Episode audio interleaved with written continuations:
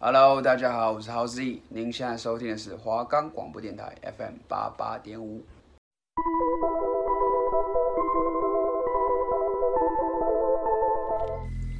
你是不是跟我们一样喜欢听悬疑案件，还是都市传说？这里没有最恐怖，只有更恐怖。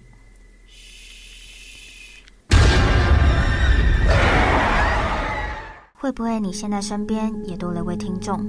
大家好，我是阿念，我是阿秋，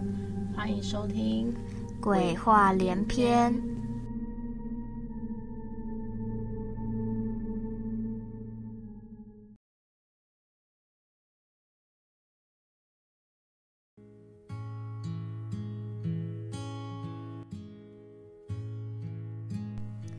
嗨，大家好，我是阿秋。因为疫情的关系，我跟阿年是分开录制的，所以这个部分可能要请大家见谅一下。对，然后不知不觉已经到了我们最后一集的节目了，就最后一集可能有一点仓促就结束，但也没有办法，因为疫情就是这样，就是比较严重，所以我们也会觉得很可惜。对，那我这周要分享的故事呢，是关于一个嗯女主被困在箱子里的故事。那我先简单来介绍一下这个故事。这是《世界奇幻物语》在第二十五周年的时候，他们特别拍摄的一个特别片。对，呃，为什么是特别片的原因，其实是这个故事最后有在影射一个议题。对，那这个议题等故事讲完之后，我们再来跟大家分享。对，好，那这部片取名叫做《箱子》。就其实我们做了这么多集的节目之后，我发现。世界奇幻物语，他们取的名字其实都蛮简单的，就是你从名字可能大概就能看出故事的走向，就故事在诉说一个什么内容这样。对，好，那开始说故事。好，女主是一位化学科的研究员。那在这天的时候，她在实验室里忙着研发她即将推出的一个新的产品，突然间。有人从后面用棒球棒袭击她，女主当场失去了意识。醒来后，她发现自己被困在一个非常非常狭小又很密闭的空间里面。就大家可以想象一下，那种感觉是很压迫的，就是很暗又密不透气。女主就开始疯狂拍打箱子做求救。这时候，她在箱子底部踢到了一只手机，她马上用那只手机打电话，就是求救，就打给警察。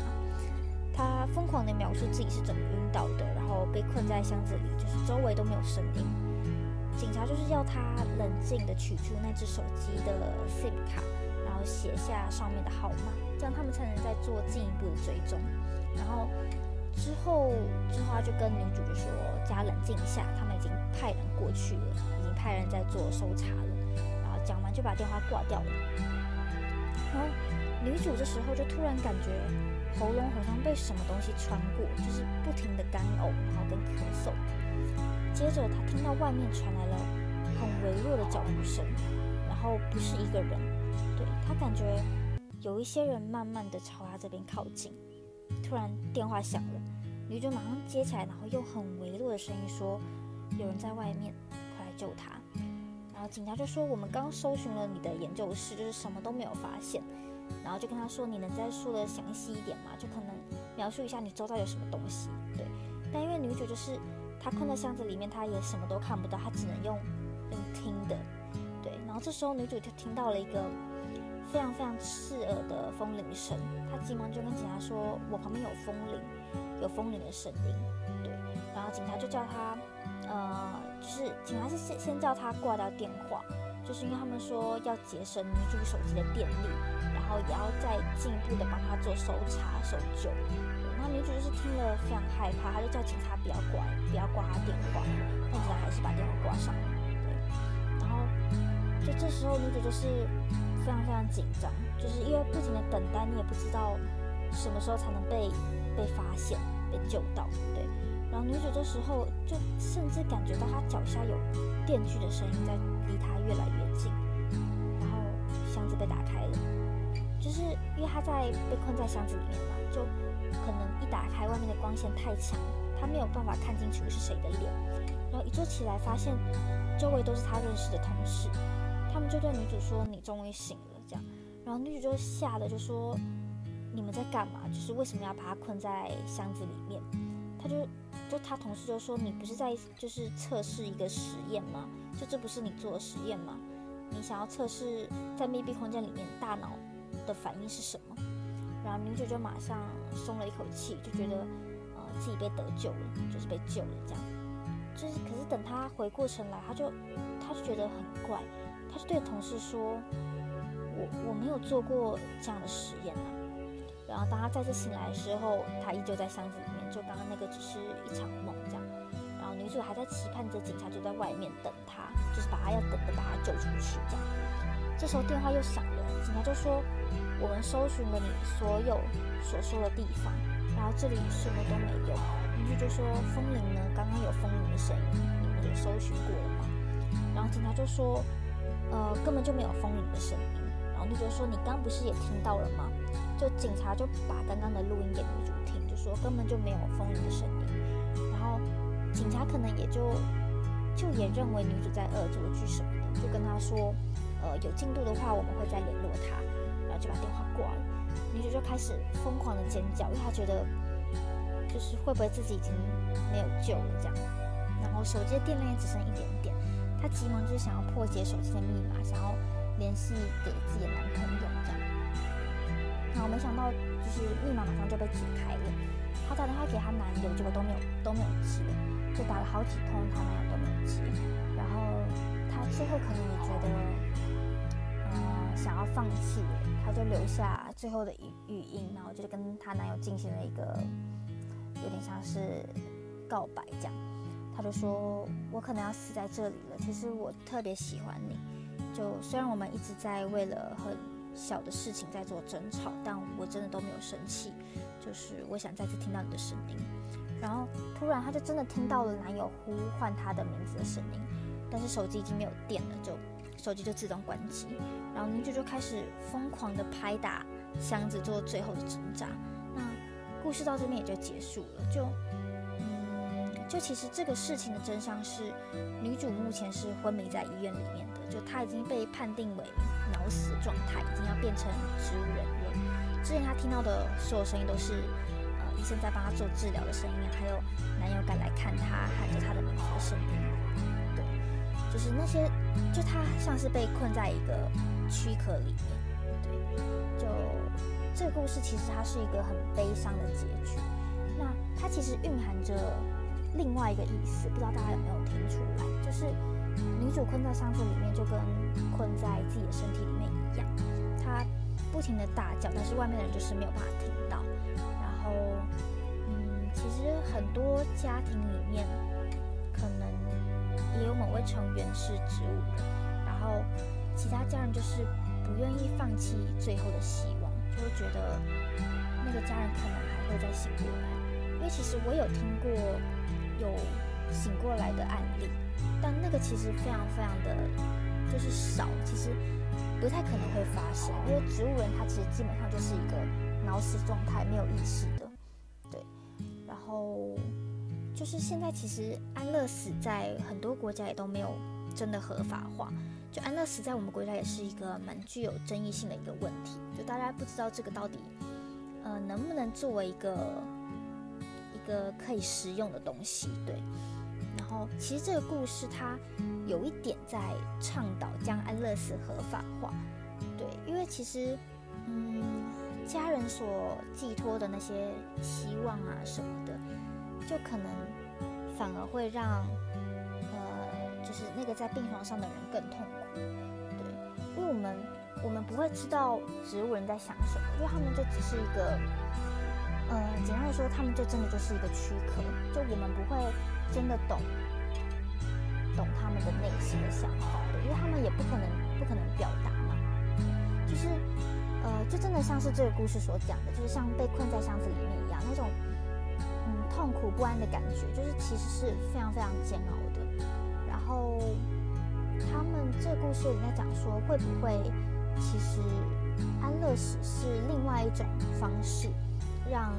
这个人能走得走得更安稳，就不会再有更多的痛苦或是很难受的东西。对，那其实其实听完这个故事之后，就大家也可以思考一下这个问题。就其实如果我的话，嗯，我会我会是希望家人帮我那个安乐死的，因为其实你住在医院里面也是一笔开销，就他们他们也还是得去负担负担这个价钱。对然后有时候可能，呃，就是医院的病床又很贵，就不是那么的便宜。然后我觉得自己的感受会是，就是我们可能是能听得到家人家人间的对话，就可能家人跟我们说什么，我们都听得到。但我们就是一个没有办法没有办法做回应的躯壳。对，其实有时候我觉得那种感觉是真的蛮痛苦的，就是我们可能听了爸妈。讲什么话吧，然后我们也会想要做一点回应，就可是当我们当我们真的在做回应的时候，就会发现其实自己就是什么都做不了。就你不管怎么呼喊，就是他们就是他们根本就听不到。对，那就那样感觉是真的真的很痛苦的，就是不如的不如好好的让自己离开，也不要给他们带来负担。对，但我其实不知道，因为其实。其实这种感觉是每个人是不一样的。就我可能，嗯，假如今天今天换作是我家人，就是变植物人嘛，我其实也会有一种不想让他离开的感觉。就哪怕他们今天只是一个一个躯壳在那边，就我没有办法听到他们给的回应，就只有我能回应他们。就是可能在这种时候，我觉得人是有一点自私的，就是我们会觉得。还是希望你存在，就即便你没有办法给我们回应，就是觉得我们给你回应就好了，对，那种感觉，对啊，因为就是嗯，还是就是你可以跟他对话，就我会觉得哦，你还存在，我还可以跟你讲话，就是我们会期盼着对方是能听到的，对，即便就是就是没有没有任何的回复，就是可能摸摸他的手也好啊。然后每天陪他陪他聊天也好，对，就这种方面其实真的是真的是蛮自私的，就我们可能也没有办法很设身处地的为别人着想，对啊。然后安乐死这个东西其实就是真的蛮具有争议的，对，因为我们就是有点像是我们没有没有询问。别人的意见，然后就直接去，就是直接直接判决他死亡这样，然后就给他一针，就过世。对啊，就其实也蛮残忍的。就我们我们如果站在嗯很多角度去思考的话，其实这个东西它真的有很多不同的面向。对啊，那其实大家也可以。想一下，就是自己变成植物人后，会希望家人怎么做才是最好的？对，就是他这个故事其实会给很多人一个呃反思的空间，可以去思考。对，就我觉得蛮有意义的故事。对，可能中间有一些蛮可怕的部分，但也是一个会让人有更多思考的故事。对，好，那故事就到这边就结束了。然后接着可能就是阿年会来分享一下他今天的故事。对然后我们其实就这一集也就就是也是我们的最后一集，然后大家也可以去多多听听故事啊，或是这周的内容，也可以也可以多听一下，就听一下我们想要分享的故事。对，好，那就到这边到这边结束，对，谢谢大家，好，拜拜。哈，大家好，我是阿年。天哪！我没有主持人阿秋的陪伴，真的是很怪。而 且我发现阿秋自己在讲故事的时候都很认真，然后这样我发现原来节目都是被我带偏的，平常都是我自己在吵。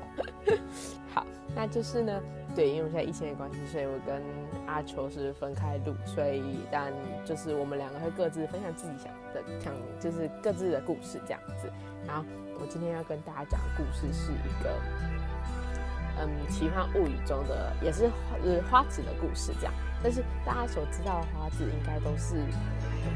日本在厕所里的那个花子吧，就就大家的印象都是这样子。然后，但我们今天讲的这个花子，它不一样，它不在厕所，它在楼梯。对，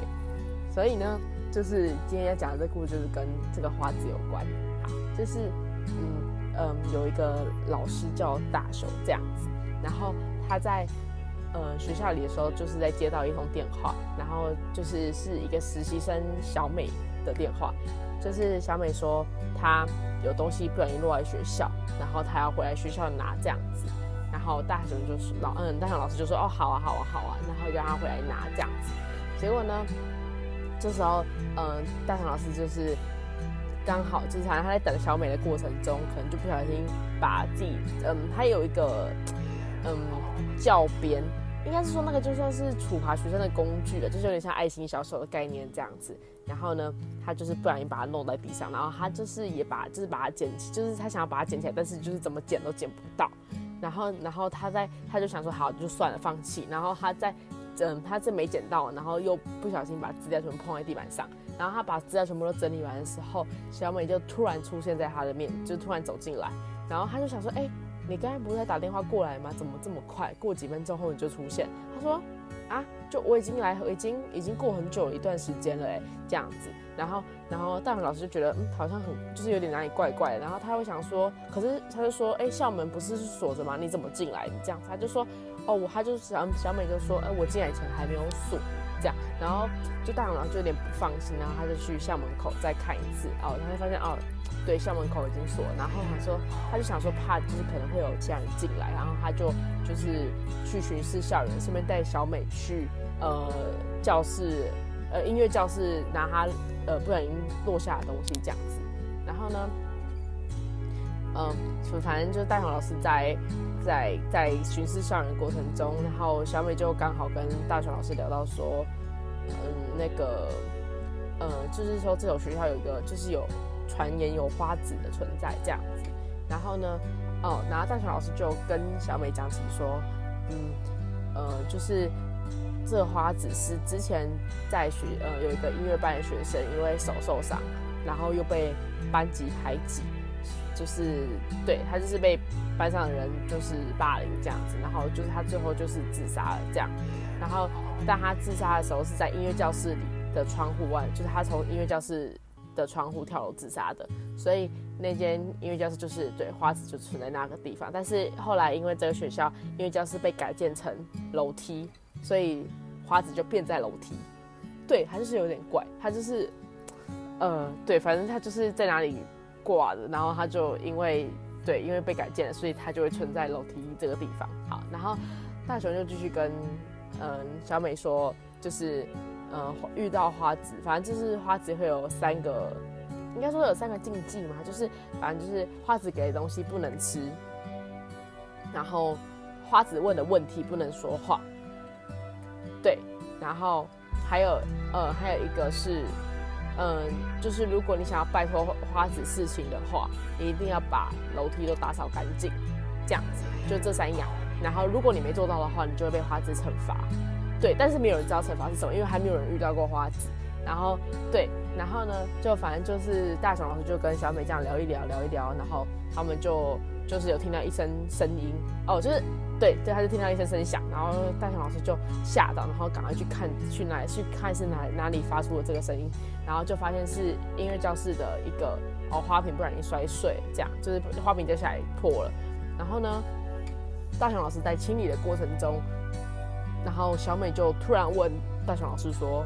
嗯，就是小百合到底是什么过世？”对，就听到这里就说：“哎，小百合到底是谁？”这样子，然后呢？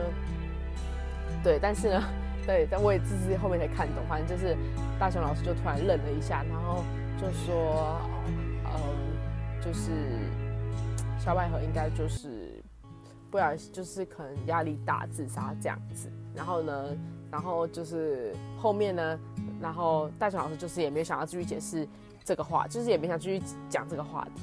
然后呢，小美就是那时候就一直跟大雄老师问说说。小百合应该那时候应该是在学校吧，然后怎么会就是最后在河边过世这样子？然后呢，就是讲，反正就是呃，这故事就在说小百合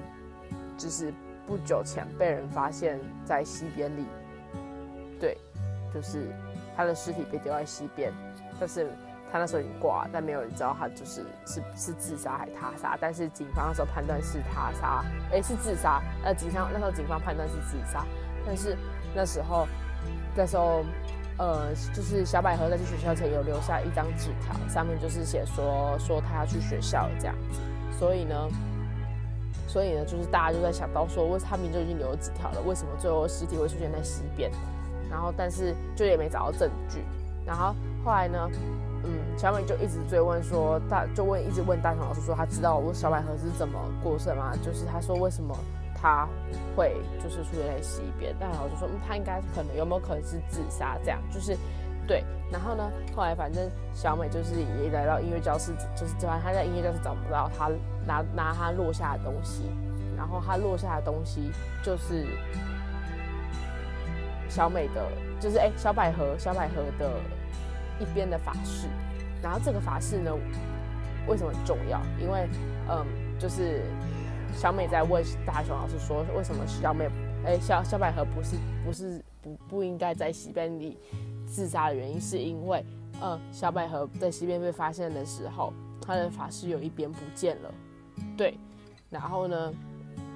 这个发饰就是在小美身上，就是小美录下的东西就是小百合的发饰，因为她那天在学校里遇就是遇到了。”小就是遇到小百合，然后就是有一次跟他聊天啊这样子，然后他们就有点变朋友。但是大雄老师就说小百合就是在学校没什么朋友，然后对他应该也不会让任何人知道他在哪里啊之类的。对，然后呢，但是就是大雄老师已经有点紧张了，因为他发现，呃，小美可能知道小百合是怎么样，可能有没有发现他身就是什么故事这样，因为。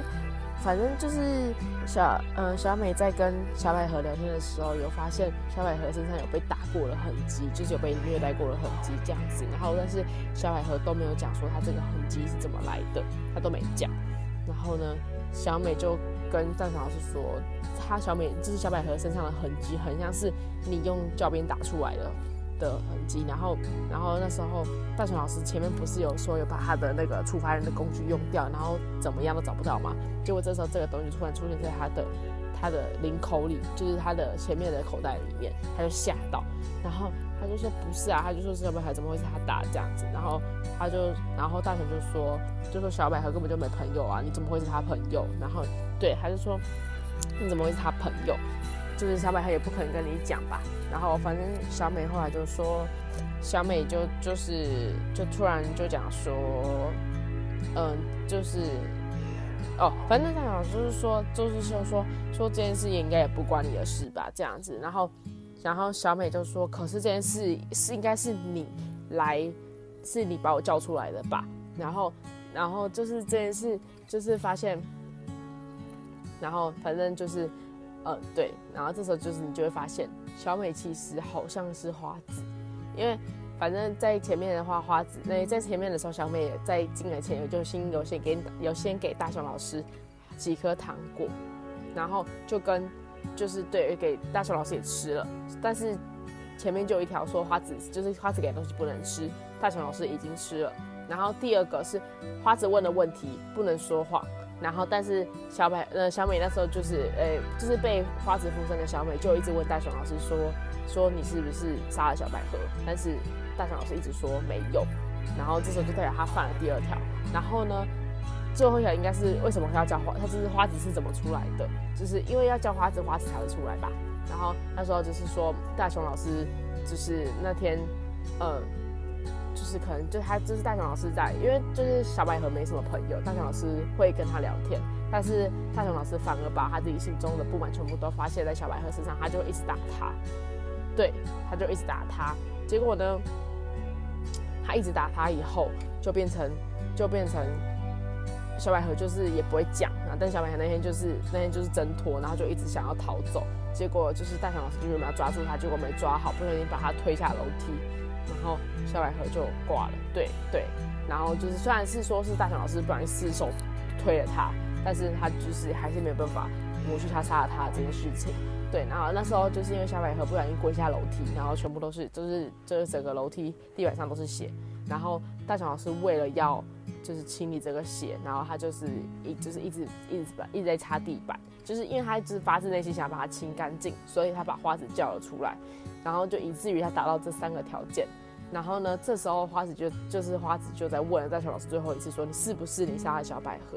然后大雄老师就是认，就说对，是我杀的。然后这时候就是对，就是花子就发出了一个哇，他就开始狂笑。然后那是大雄老师就是很害怕，然后他就赶快就赶快跑，就是赶快一直跑下楼梯，他就想要逃出这个学校，他就一直往下楼梯往下楼梯跑，然后发现他怎么逃怎么样都逃不出这个楼梯。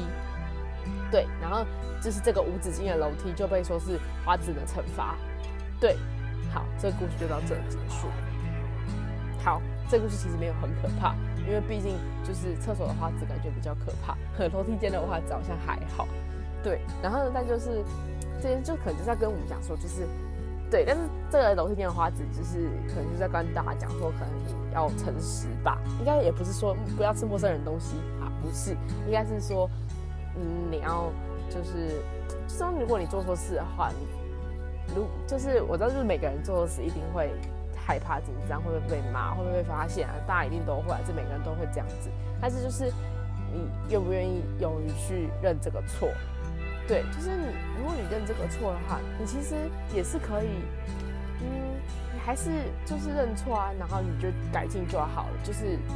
就是没有人会责备你，除非你是犯了。哦，对啦，犯了杀人罪这种就是比较严重的过错，但是我觉得不管怎么样，你还是要把事情说出来。就是事情总有一天你会被发现，那你为什么先不把你犯错的事情给讲出来呢？这样子的话，就是有可能你就是怎么讲，心里会好过一点。就是与其每天担心啊，我们会不会发现说我做错什么事情啊，什么什么之类的，但是。就是自己坦白讲出来，感觉就会比比战战兢兢好一点。对，我觉得啦，我自己自己个人觉得。这时候我应该都想问秋仔说：“秋仔，你觉得呢？”但是我们阿秋不在，所以我只能问自己。好，对啊，但是我因为我自己也是一个不太善于嗯承认自己的错的人嘛，我有时候我有时候也会很固执，就是我也会想说啊，反正就怎样怎样怎样怎样，就是我也会就是会想很多理由，然后就是对。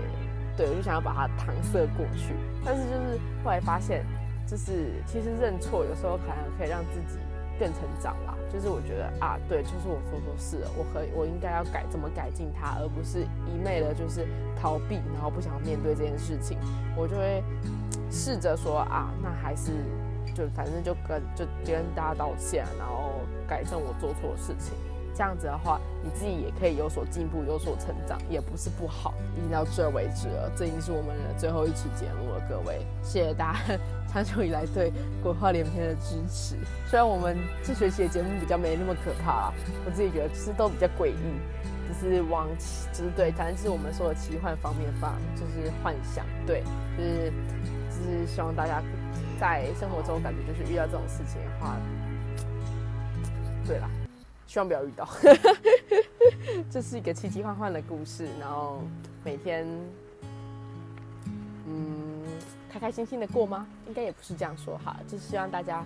对，谢谢大家这么长久以来听聆听我们收听我们的节目，这样，那我们就有以后呢就会有缘再相见，就是希望我们。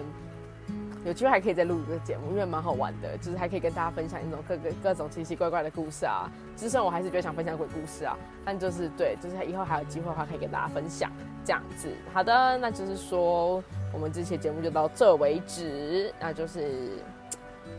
希望各位以后有缘再见啦，再见了，拜拜了，拜拜。